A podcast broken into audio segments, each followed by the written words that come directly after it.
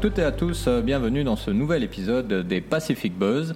Et pour cet épisode, nous, nous sommes montés dans un ferry et nous avons traversé le chenal entre Tahiti et Moréa pour aller au fin fond de la baie de Popo et y rencontrer Audrey, Audrey la fondatrice du Food and Cook Lab. Et elle nous accueille au milieu des champs d'ananas et de bananiers dans son fantastique laboratoire dont elle va nous parler euh, avec euh, plus de détails et plus de passion, j'en suis certain. Audrey Yorana? Yorana. Merci de nous accueillir euh, dans ce bel endroit. Alors avant de parler de toi, est-ce que tu peux nous décrire pour ceux qui nous écoutent en audio l'endroit dans lequel tu nous accueilles? Alors là, on est dans une euh, grande salle au milieu d'un bâtiment fait de containers, euh, mis sur un grand terrain de 1700 mètres carrés au cœur de la vallée de Popo, euh, sur la route des Ananas. on est un peu dans un décor très arboré, mhm, très vert. avec des montagnes autour. Euh, des habitants, évidemment, une vie autour. Et puis, euh, et puis voilà, nous, notre petit bâtiment un peu en contrebas, euh, assez vert maintenant autour. Mhm. J'espère agréable pour les gens qui, viennent nous rendre visite. Et voilà. En tout cas, on a été très bien accueillis, donc ça, c'est une première bonne chose. Et la vue est magnifique. Alors, Food and Cook Lab, c'est quoi justement? Est-ce que tu peux nous en parler un peu plus? Oui, bah, c'est un projet qui a émergé dans ma tête il y a quelques années déjà maintenant. Euh, la base, c'est vraiment de se dire euh, qu'est-ce qu'on va manger, euh, comment on, va aider ceux qui produisent des aliments à gagner plus, à, nous permettre d'accéder en fait à des produits transformés mais de grande qualité, et puis voilà de doter ce territoire d'outils pour pouvoir le faire. Mmh. donc le territoire de, de Montréal en général. alors après ça évolue constamment, mais en gros, voilà, c'était euh, remettre le produit local au centre, euh, la production agricole au centre euh, du projet et l'alimentation comme vecteur de santé et de développement local, pareil, au cœur du projet. Ok. Alors, donc, food, c'est la partie alimentaire. Cook, c'est parce que tu produis toi-même différents produits transformés, etc. Et lab, c'est pour? Alors, Food Lab, parce qu'en fait, c'est du coup, c'est une décomposition en deux, morceaux. Euh, ici, par exemple, on est assis dans la partie Cook Lab. Alors, Cook, c'est bon, c'est un petit peu euh, en lien aussi avec l'endroit géographique si on veut pousser, mais on préfère parler de la baie de Popo ici que la baie de Cook, mais on est aussi donc euh, dans cet endroit. Et cook, c'est par rapport à la cuisine. Hmm. Donc c'est vraiment de dire, euh, c'est bien de produire, mais après comment est-ce qu'on met des saveurs, comment est-ce qu'on fait les choses? Donc ici, on est dans la partie où on forme les gens à cuisiner, à prendre en main un taro, un umara, etc. Et alors montrer comment ils peuvent faire des merveilles avec. Et le côté food lab, ça serait plutôt la production alimentaire, mhm. c'est-à-dire vraiment le professionnel ou même le particulier qui a envie à un moment donné de se mettre à produire pour mettre en bocaux ou sécher ou fumer des produits, ben, il peut venir ici.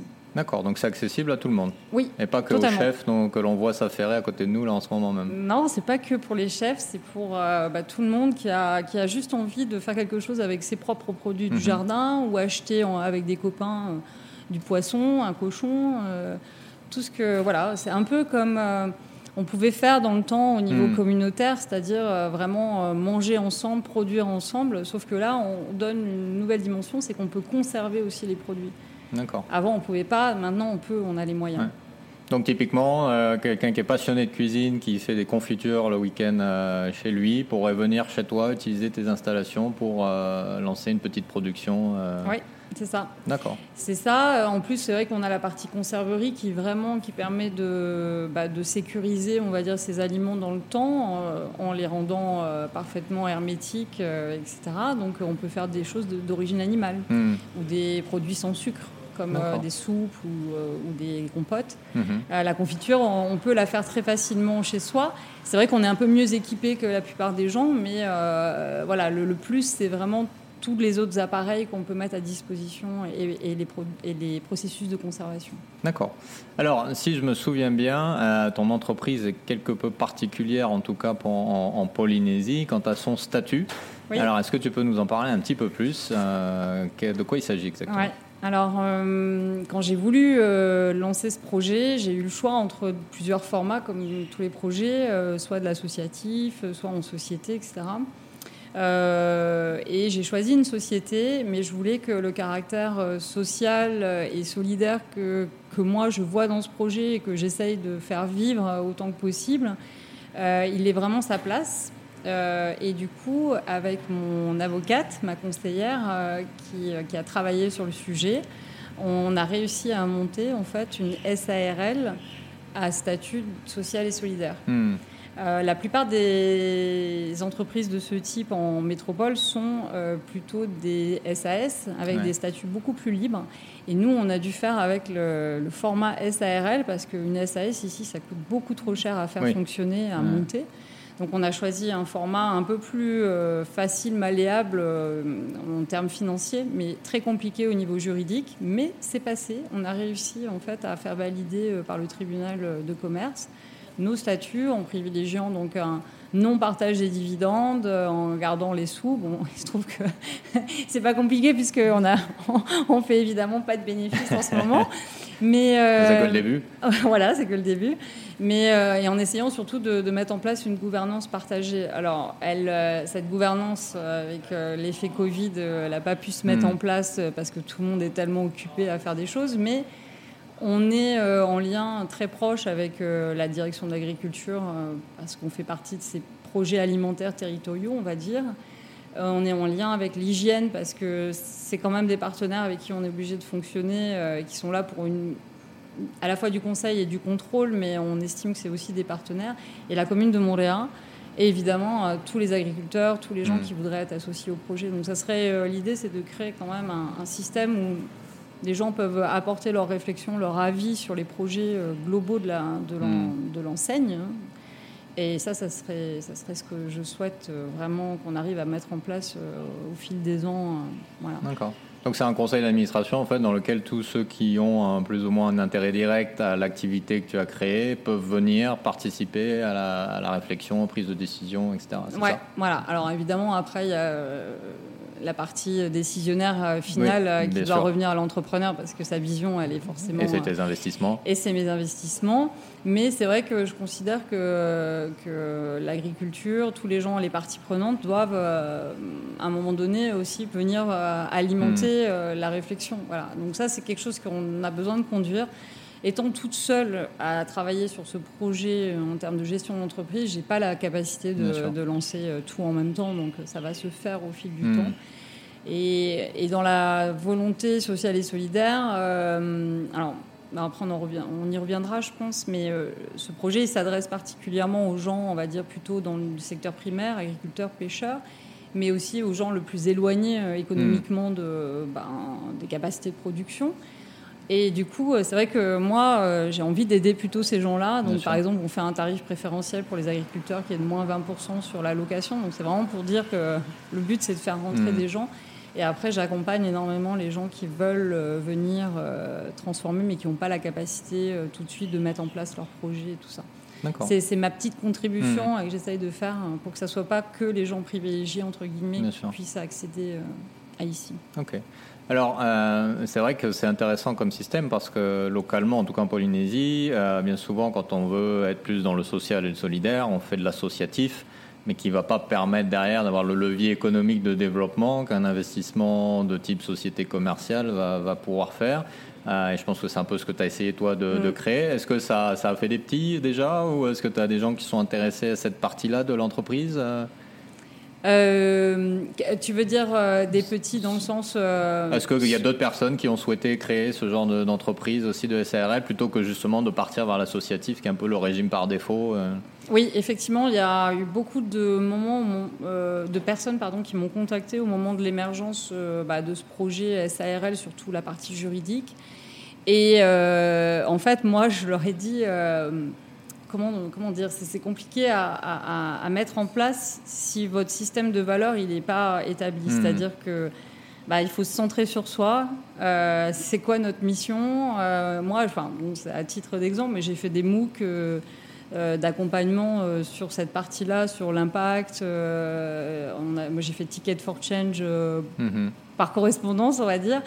Mais euh, c'est savoir qu'est-ce qu'on qu'est-ce qu'on veut faire, parce que c'est facile de mettre une étiquette sociale et solidaire, mais derrière, il y a toute une identité sur sa contribution, à quoi elle sert, euh, mmh. où est-ce qu'on va. Et du coup, ce que j'ai dit à chaque fois aux gens, c'est que c'est votre écriture. Vous pouvez être social et solidaire dans vos actions de tous les jours et ne pas l'être euh, juridiquement sur votre papier. Euh, ce qui importe, c'est ce que vous faites. c'est l'action finale euh, plus que le greenwashing que certains essaient de faire.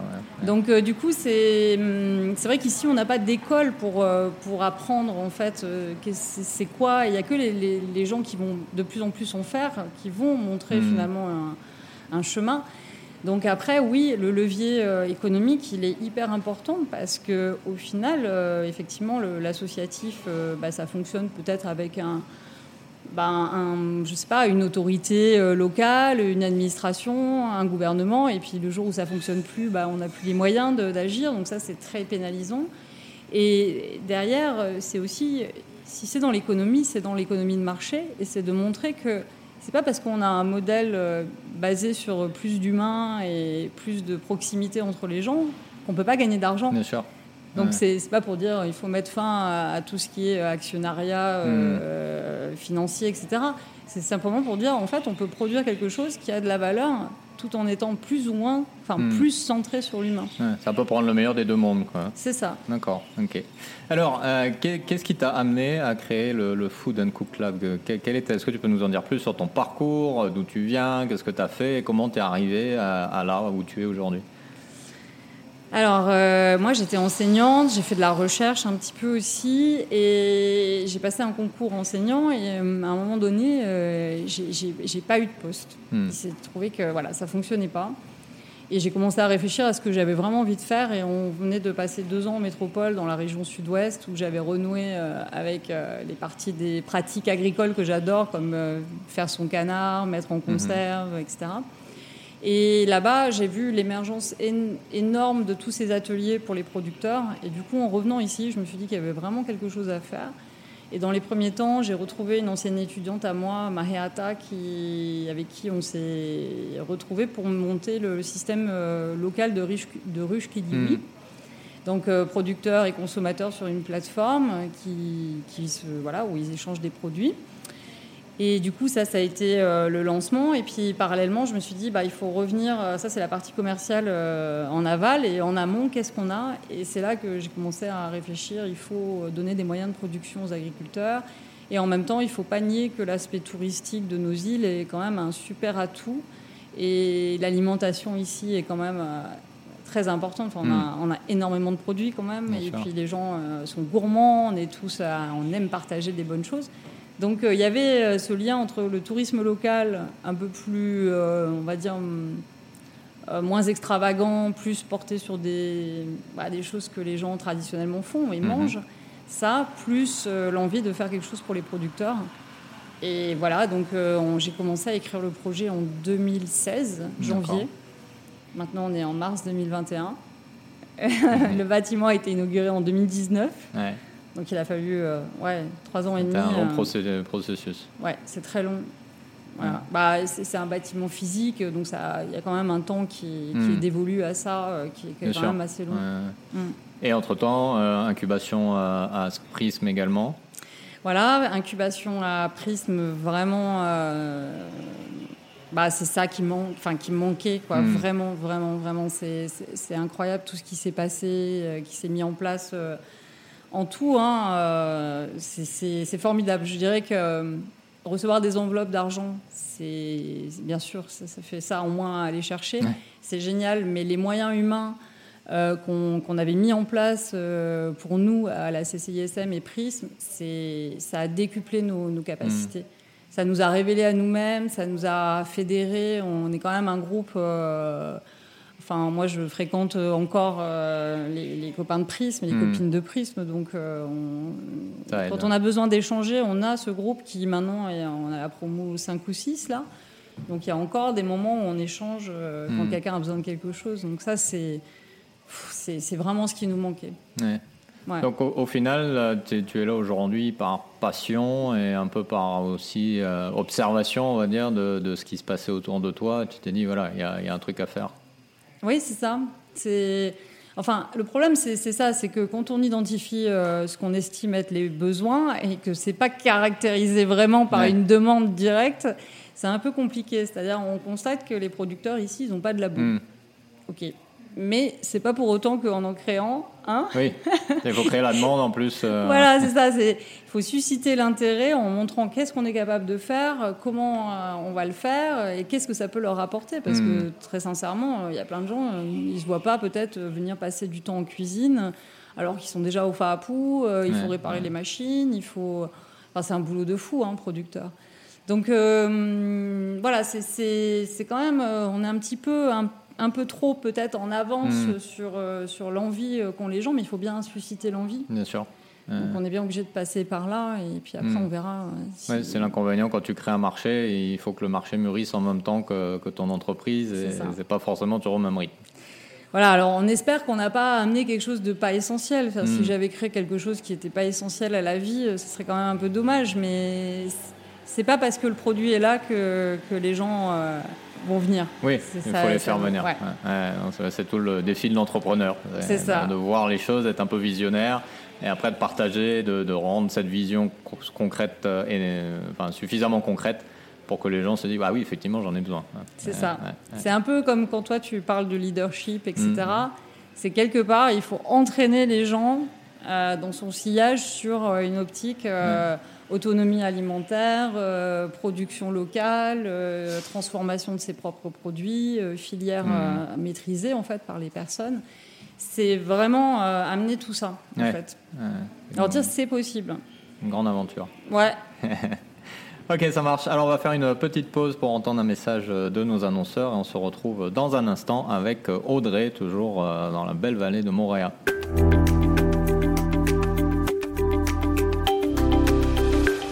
Yarana, c'est Philippe. En début d'épisode, tu as peut-être noté que ce podcast a changé de nom. Tu écoutes désormais les Pacific Buzz. En effet, ton podcast préféré sur les entrepreneurs polynésiens rejoint la famille des podcasts proposés par Pacific Venturi Media. Je t'invite du coup à découvrir nos autres podcasts, dont les Pacific Talks, un podcast en anglais où je reçois des leaders et personnalités influentes du Pacifique et d'ailleurs pour discuter des grands problèmes de notre monde, mais vus de la perspective de nos îles. Technologie, alimentation, leadership, identité, tous ces thèmes sont évoqués avec la Pacific Touch pour t'aider à comprendre le monde et son impact sur notre région. Retrouve les Pacific Talks, T-O-K-S, sur toutes les plateformes de podcast que tu utilises. Et plus d'infos sur les réseaux sociaux de Pacific Venturi.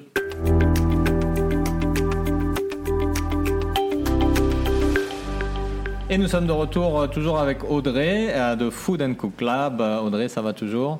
Ah Oui, ça va parfaitement, merci. Alors, tu nous as dit que donc, tu avais commencé le projet en 2016, là où l'idée a commencé à émerger. nous sommes en 2021, l'entreprise existe, elle est, elle est concrète dans tous les sens du terme. pendant cette période, est-ce que tu peux nous dire quelle a été la meilleure leçon que tu aies apprise, que ce soit sur toi, sur ton projet, sur l'entrepreneuriat, et quelle a été la pire leçon que tu aies apprise?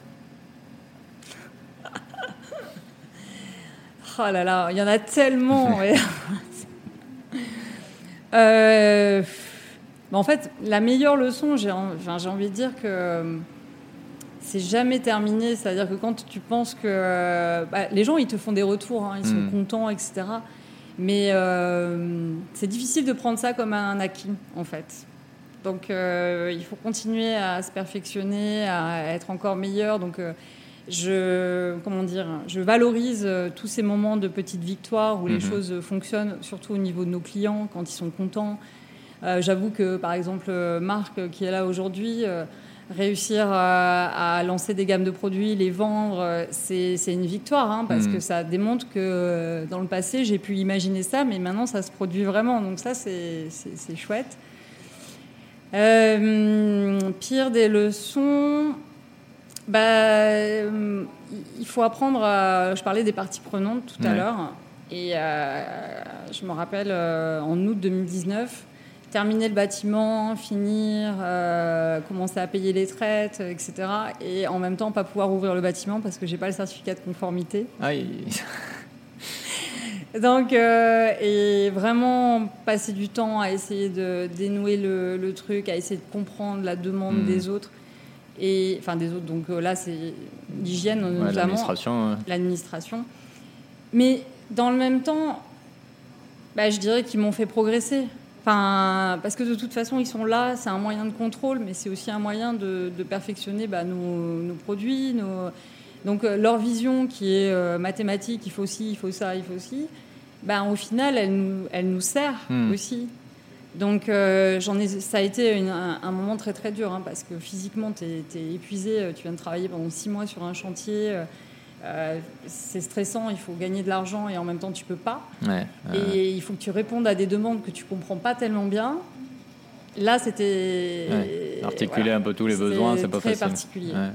Et après, bah, après la crise sanitaire, euh, j'ai envie de dire, euh, c'est pas qu'elle nous révèle à nous-mêmes, mais pour notre part, on est censé pouvoir la passer sans heurts. Hmm normalement, on est résilient, donc on doit pouvoir euh, travailler sur des multi euh, activité et pas dépendre uniquement euh, d'un secteur euh, ou hmm. d'un autre. On est l'alimentation, on représente euh, une activité alimentaire, donc on doit pouvoir s'en sortir. tu as plusieurs, effectivement, activités dans une qui fait que tu peux jouer sur l'un ou sur l'autre en fonction du contexte.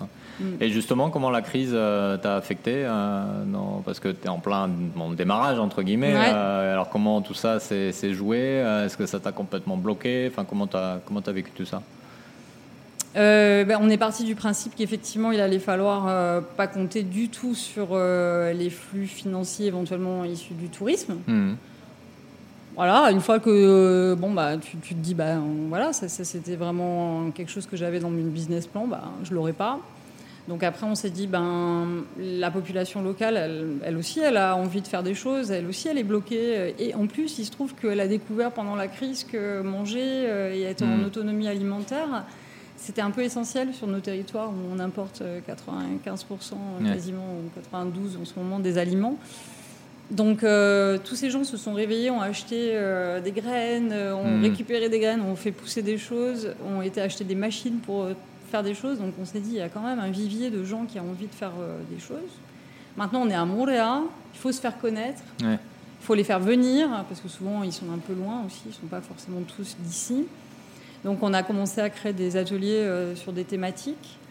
Euh, après, c'est toujours l'enjeu. Est-ce qu'on communique Est-ce que, comment on fait en fait? On parle de nous, mais sans savoir exactement ce qu'on va proposer sur la partie euh, labo. Mhm. Donc là, j'ai eu la chance bah, d'avoir quelqu'un qui est venu avec un projet très net, etc. Donc que j'ai pu vraiment accueillir. Et puis après, c'est la crise a eu raison en fait de, bah, comment dire, du schéma premier qui était accueillir des producteurs, accueillir des transformateurs.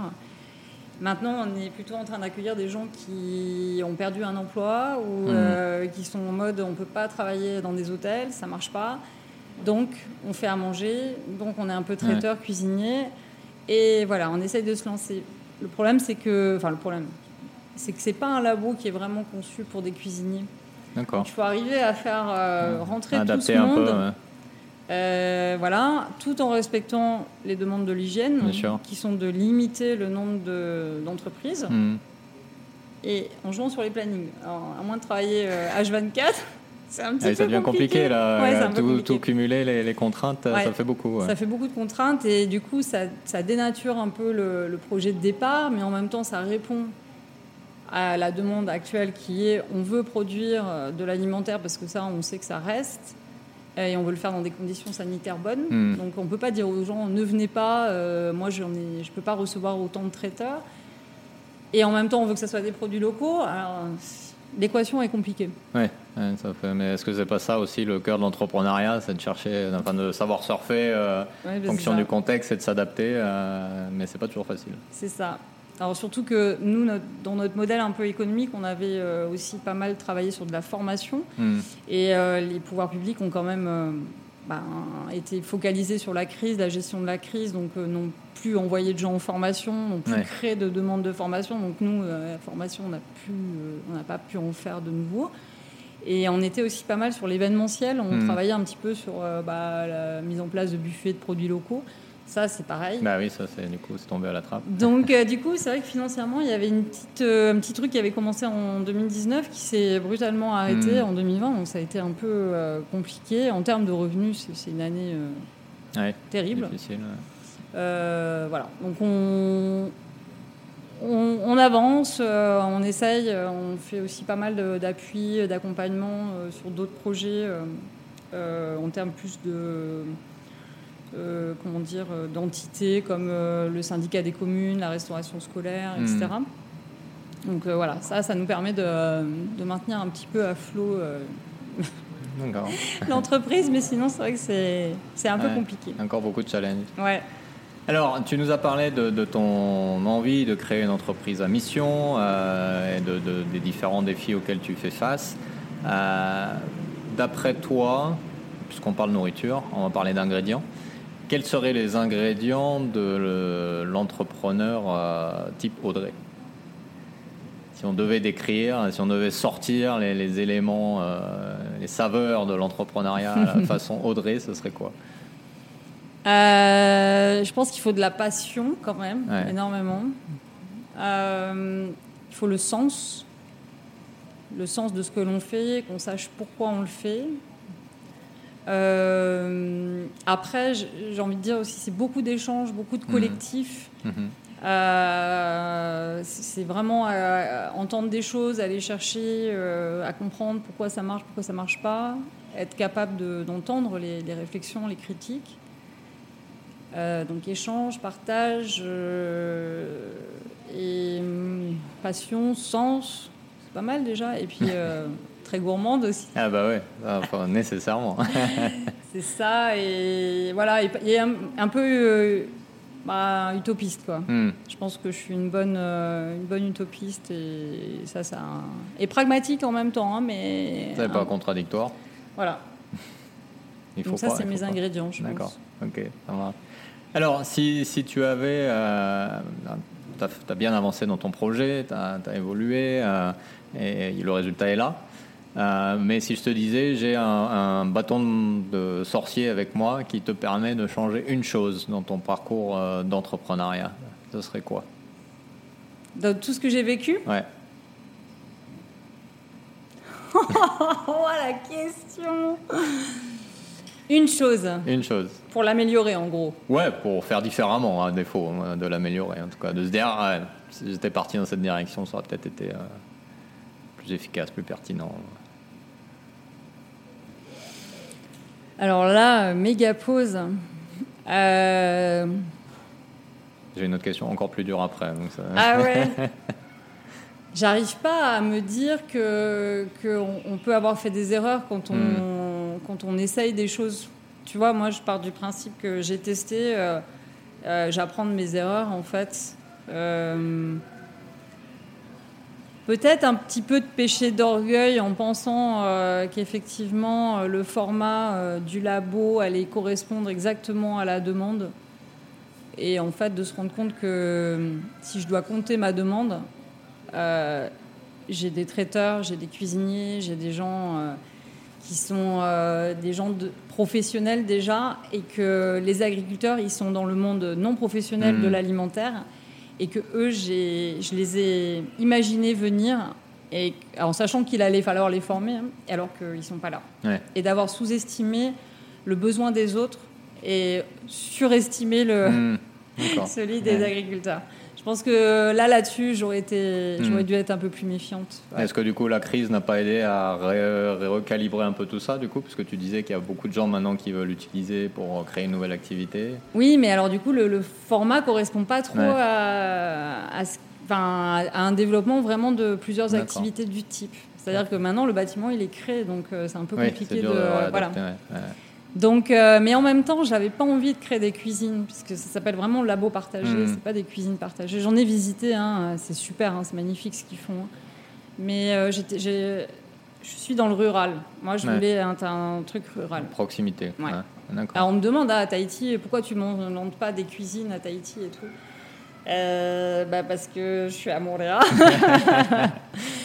Après, voilà, je veux bien accompagner euh, plein de gens et essayer de lancer des, projets, mais il faut hmm. que ça, réponde à, ce que j'aime aussi. Euh, bien sûr. Voilà. Ok, ça marche. Ok, deuxième question difficile. Euh, c'est une question traditionnelle que je pose à quasiment tous les épisodes. Est-ce qu'il y a quelque chose que tu as vécu dans ton parcours d'entrepreneur dont tu n'as jamais parlé en public, pas forcément parce que ça fait honte, mais juste parce que tu t'es dit, bon, ça c'est pas la peine que tout le monde le sache, euh, et que tu pourrais partager avec nous aujourd'hui D'entrepreneur, hein Oui, oui, oui, non, pas perso, pas perso, d'entrepreneur. non, mais euh, ce qui m'a poussé à aller vers l'entreprise, ça, ça, peut faire partie. Ça peut, ouais. Euh, moi, ce qui m'a poussé à aller vers l'entrepreneuriat, c'est clairement que j'ai échoué euh, à, m'inscrire dans la fonction publique, c'est-à-dire hmm. à, vraiment trouver ma place. J'étais prof, j'avais un boulot de fonctionnaire prof, et j'ai pas réussi à me vendre autrement. D'accord. C'est-à-dire qu'on n'a pas voulu de moi. Pas rentrer dans le moule. Je suis, euh, ouais, ouais, on a, on a ni en tant qu'autre chose, dans le privé, on voulait pas de moi. Non, mais c'est hmm. un truc de malade. Hein. C'est-à-dire que tu te dis, quand même, euh, je vaux rien, quoi. C'est. Hmm. Et sincèrement, il y a plein de gens qui disent moi, l'entrepreneuriat, euh, j'y suis allée parce que j'avais qu'une envie, c'était de faire autre chose. Non, moi j'étais super bien dans la fonction publique. Il y avait plein de trucs qui m'allaient bien, mais j'ai toujours eu envie de faire des projets en parallèle. Hein. ça a toujours été. Hein. Hmm. Je savais que tôt ou tard, euh, j'avais envie aussi de faire d'autres choses. Mais les deux cohabitaient.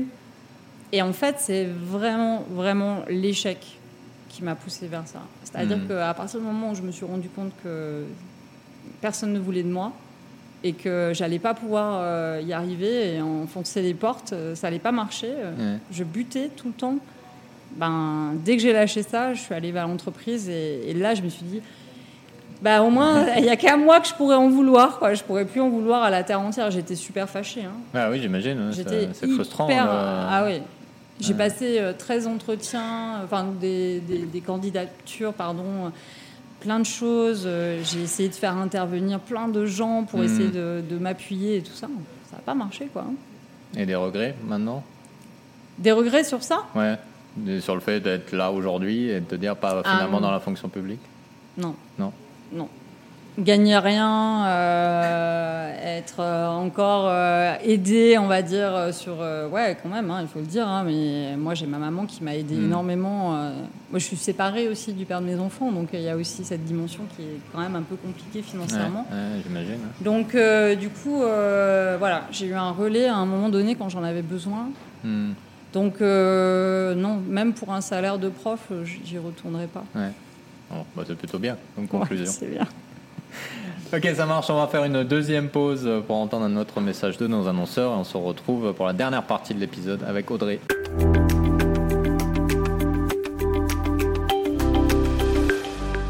Salut, c'est encore Philippe. Si tu aimes nos podcasts, tu aimeras aussi très certainement nos newsletters.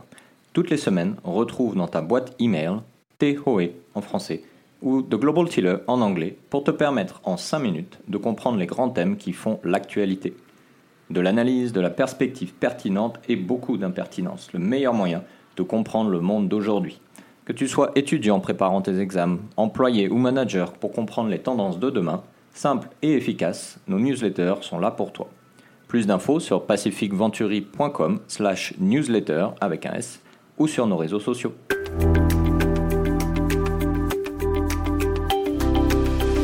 Nous sommes de retour euh, pour la troisième partie euh, de cet épisode des Pacific Buzz, euh, toujours en live de Montréal avec Audrey du Food and Cook Lab. Alors Audrey, on va se tourner un petit peu vers l'avenir et je voudrais que rapidement tu me donnes une réponse en un mot sur les trois questions et puis on va élaborer après. pour ton avenir personnel, optimiste, pessimiste? Optimiste? Ok, l'avenir de ton entreprise? Optimiste aussi. ouais, et l'avenir du Fénois Oh, bah oui, bien sûr. Euh, je suis optimiste. Ok, alors rentrons dans les détails parce qu'il y a eu des, variations de ton entre les trois. C'est très bien, comme ça se voit pas, on voit pas ton visage euh, dans l'épisode, donc les gens pourront sentir la différence des réponses. Alors dis-nous pourquoi. Alors, euh, sur un plan personnel, euh, oui, ma vie, elle est, se relance sur des rails. 41 euh, ans, j'ai fait le point sur quelques trucs qui, maintenant, je pense, fonctionnent bien. Mhm. Mes enfants vont bien. Ma famille est en bonne santé. On a un toit, on a tout ce qu'il faut. voilà, c'est essentiel. Il y a des gens qui n'ont pas cette chance. voilà, donc ça, c'est bien. Je suis en bonne santé, je suis en bonne maîtrise de de ma vie. Mhm. Donc ça, sur le plan perso, j'ai envie de dire, ça fonctionne. j'ai un nouveau compagnon aussi qui, qui, me, voilà, qui me porte énormément dans, dans, ça. Donc ça, j'avoue que bah, voilà, aujourd'hui, j'y suis aussi grâce à lui. L'entreprise, ben ouais, après, euh, il faudra bien avouer si ça fonctionne pas. Hein, ça, tu vois, c'est pour ça que je suis optimiste, bien sûr, parce que j'y crois. Mais il faudra regarder les choses en face aussi. Si, hmm. on n'y arrive pas, si, la rentabilité elle n'est pas là, ça veut dire qu'il faut changer des choses. Donc ça veut peut-être dire que je suis pas la meilleure dirigeante possible. Voilà. Donc euh, il faudra aussi que je sois peut-être entourée de gens à un moment donné qui ont une autre vision et mhm. qui, que moi j'arrive pas à assumer seul. Hein, euh, voilà, ça, ça c'est fort possible. Est-ce que tu as déjà anticipé finalement avec ton système de gouvernance d'une certaine façon oui, et dans l'exécution aussi, mhm. c'est-à-dire que j'ai très envie euh, d'être accompagné de quelqu'un qui, euh, qui sera bien meilleur que moi dans beaucoup de mhm. domaines. Parce qu'il ne faut pas se leurrer, on ne peut pas être bon partout. Et euh, même des fois, on est mauvais et on pense qu'on y arrive et en fait, euh, il suffit de mettre la bonne personne au bon endroit et hmm. tout de suite, ça change tout. absolument. Alors euh, là, pour le coup, j'ai pas la prétention de, de pouvoir être bonne sur beaucoup de choses. Il y a des choses hmm. sur lesquelles je vais être bonne et le reste, nul. c'est le gros problème des entrepreneurs, c'est qu'au démarrage, il faut être bon sur tout. Euh, alors qu'en fait, on a principalement euh, bah, le métier, le cœur de l'activité sur lequel on est. Euh. Ouais, ou alors même techniquement, être pas forcément toujours. Hmm. tu vois, là, là, on est sur de l'agroalimentaire, hein, je te le dis sincèrement. sur l'agroalimentaire, il y, a un côté spécialiste hmm. qui va être, à un moment donné, il va falloir qu'on se professionnalise aussi là-dessus, sur de l'accompagnement, être vraiment hmm. beaucoup plus fort. Voilà, pour être. C'est un secteur euh, très réglementé en plus, j'imagine. Oui, ça rajoute des, difficultés. Là, si on veut exporter, si on veut euh, être dans des process beaucoup plus complexes, euh, il nous faut quelqu'un de, de, formé, hmm. vraiment là-dessus. Donc on a beau être très très bon sur l'aspect pratique, voilà, ça, des fois ça suffit pas. Hmm. Donc voilà pour l'entreprise et moi je suis prête à échouer, ça me voilà endetté, ben, on remboursera, on retrouvera. Il n'y a rien de. Enfin voilà, je me laisserai pas abattre, euh, c'est pas grave. Mais après, je pense qu'il y a moyen de faire quelque chose euh, dans ce bâtiment, hein, ça c'est sûr. Oui, très certainement. Hein. Il est très beau en tout cas. ouais, merci. Et après, pour le pays, hmm. oui, on peut aller sur une voie euh, de mieux en mieux. Et comme moi, j'ai une pensée très, très particulière hein, par rapport à, tout ce qui se passe, même dans le monde entier. Moi, je suis un peu féministe, hein, mhm. dans le sens où. Euh, c'est bien, c'est pas un défaut. Ouais. Euh, dans le sens, euh, pas contre les hommes, hein, contre le masculinisme. Hmm. La masculinité toxique. Voilà. Je valide. Tu, tu comprends. Je suis parfaitement d'accord. du coup, voilà, moi, je, quand on fait des erreurs, quand on est dans des décisions euh, qui mettent beaucoup de choses euh, en, danger et qu'on remet jamais nos questions, enfin nos voilà, ces, attitudes, enfin voilà, ces, attitudes en, en question, c'est dangereux et je trouve que c'est des positionnements très masculins hmm. dans notre société. Et aujourd'hui, avec la crise sanitaire, etc., j'ai vraiment l'impression qu'il nous faudrait euh, beaucoup plus de féminin, beaucoup plus de compréhension, beaucoup plus de, de retour de ce qui est en train de se passer, de, qu'est-ce qu'on fait pas bien, qu'est-ce qu'on. Et j'ai l'impression que c'est vraiment une, aptitude que beaucoup euh, de personnes n'ont pas. Hmm. Alors je dis pas que je l'ai euh, nécessairement, mais je dis que c'est contenu dans le féminin plus que dans le masculin. Ce qui ne veut pas dire dans la femme plus que dans l'homme. Hein. Oui, non, non, d'accord. Ce que j'allais dire justement, c'est cette attitude qu'on voit aujourd'hui beaucoup, c'est plus, ça relève plus d'un cliché de l'image très ancienne de l'homme. Euh, qui, qui n'a plus forcément lieu d'être aujourd'hui. Oui, mais bon, c'est encore beaucoup ouais, incarné. Euh, c'est-à-dire que quand tu es dans, dans, des positionnements euh, très globaux, où tu mmh. gères des entreprises très, très grandes ou des gouvernements, ou des, voilà, des, tu as une, as une responsabilité qui est tellement importante que se remettre en question, c'est comme si euh, tu t'avouais nul en fait.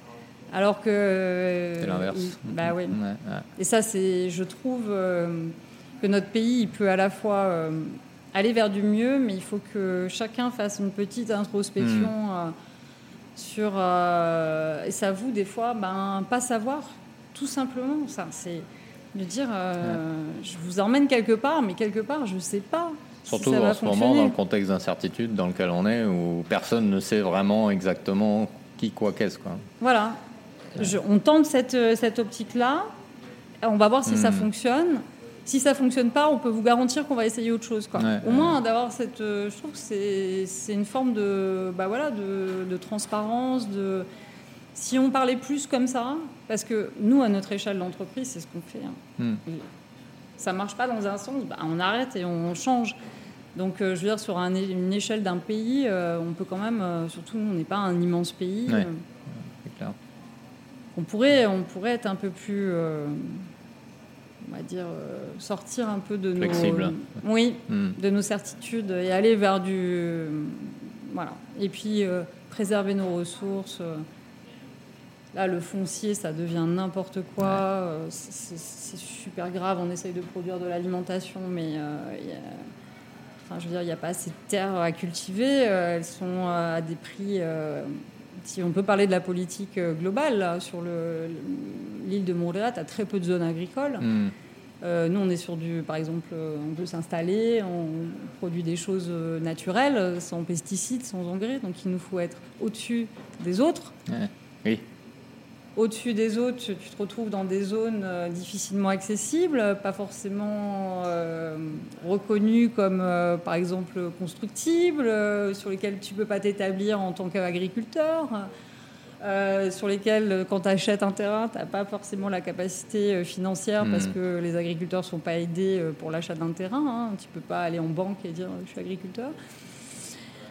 Enfin voilà, on veut, on veut stimuler une production, mais derrière, on n'a pas les outils euh, économiques euh, pour le faire et surtout la maîtrise du foncier. Quoi. Moi, je, la maîtrise du foncier, c'est fondamental. C'est fondamental. Mm. Ce pays, il est en train de livrer. Euh, enfin, moi, j'assiste à Montréal à cette, bah ouais, cette, ce changement total, c'est-à-dire que des gens arrivent, achètent à des prix pour eux qui sont très abordables qui pour nous sont montés d'un coup comme ça. Et c'est-à-dire que maintenant, une famille euh, habitant à Montréal euh, peut pas s'acheter un terrain. Quoi. Hmm. Si tu travailles, il y en a un qui travaille dans le secteur de l'hôtellerie et puis l'autre qui est employé euh, ailleurs, les revenus, les gens de l'hôtellerie ne peuvent plus emprunter. Oui, forcément. Dans le secteur du tourisme, tu vas, tu as un salaire, tu as un CDI, tu peux plus emprunter. Hmm. Moi, je connais mais plein, plein, plein de gens qui sont coincés.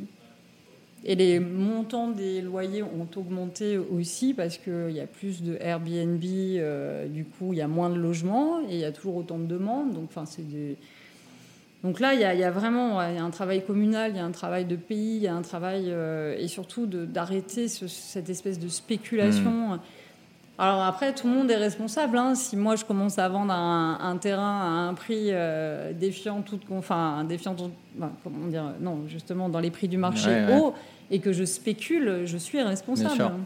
oui, c'est pas que le gouvernement, c'est tout le monde aussi Bien dans, sûr, son, hein. dans son approche. C'est ça. Mmh, mmh. Et, et, voilà. Et donc, moi, je, je trouve qu'on a tous euh, quelque chose à faire là-dessus. Euh, et, et à privilégier euh, le secteur euh, économique de production, euh, des gens qui s'installent pour produire de l'artisanat, peu importe, des gens qui veulent produire. Hmm. Et pas juste spéculer sur du terrain, revendre, faire du, ouais, de l'argent facile, entre guillemets.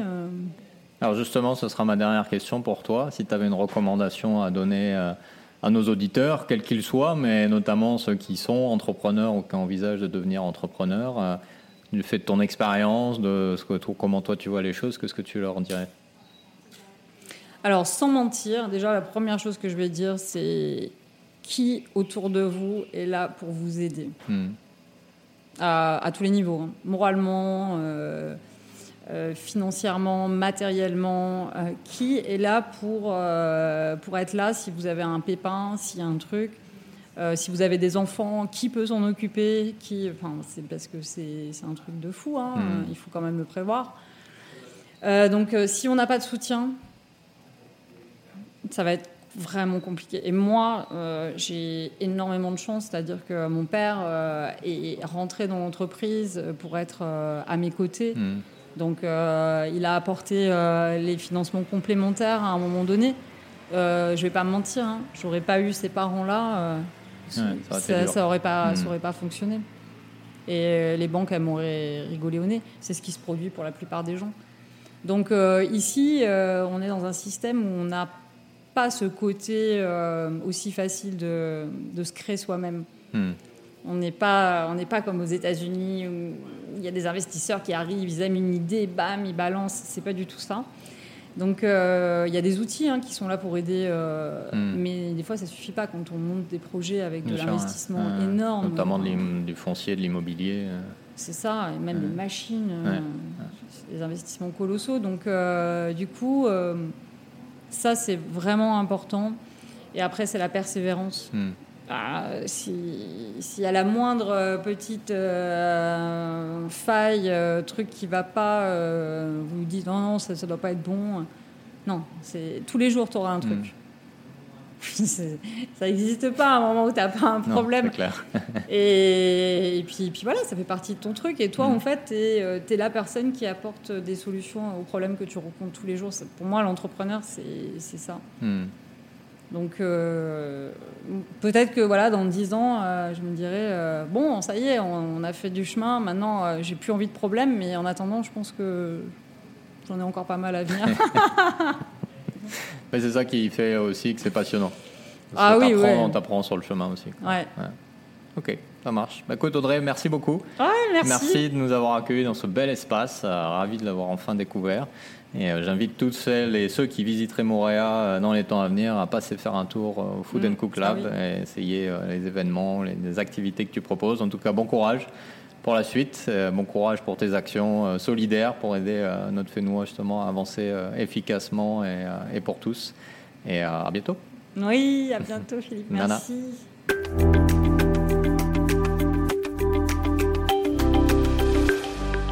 Voilà, c'était donc euh, ce nouvel épisode des Pacific Buzz, tout droit venu de Montréal, île sœur de Tahiti. J'espère que cette nouvelle rencontre d'une entrepreneur t'aura permis de réfléchir autrement sur le monde de l'entreprise, mais aussi sur les problèmes qu'elle souhaite résoudre. En effet, au travers de son entreprise à mission, Audrey nous propose une nouvelle perspective de l'entrepreneuriat et de l'engagement collaboratif qui pourrait participer au développement de certains secteurs de notre économie. En tout cas, nous souhaitons longue vie à Food Cook Lab en espérant que ce projet unique participe à la relance post-pandémique et offre à certains d'entre nous des opportunités pour se lancer dans l'entrepreneuriat. Si tu as des questions ou des commentaires, n'hésite pas à échanger avec nous par email contact@pacificventuri.com ou via nos réseaux sociaux. Et si tu as aimé cet épisode, n'hésite pas à le partager autour de toi et à mettre quelques étoiles sur ta plateforme de podcast préférée pour les Pacific Buzz. C'est un moyen efficace pour nous aider à étendre notre audience. Quant à moi, je te retrouverai pour un nouvel épisode à la rencontre d'un nouvel entrepreneur d'ici 15 jours. D'ici là, prends bien soin de toi et à bientôt. Nana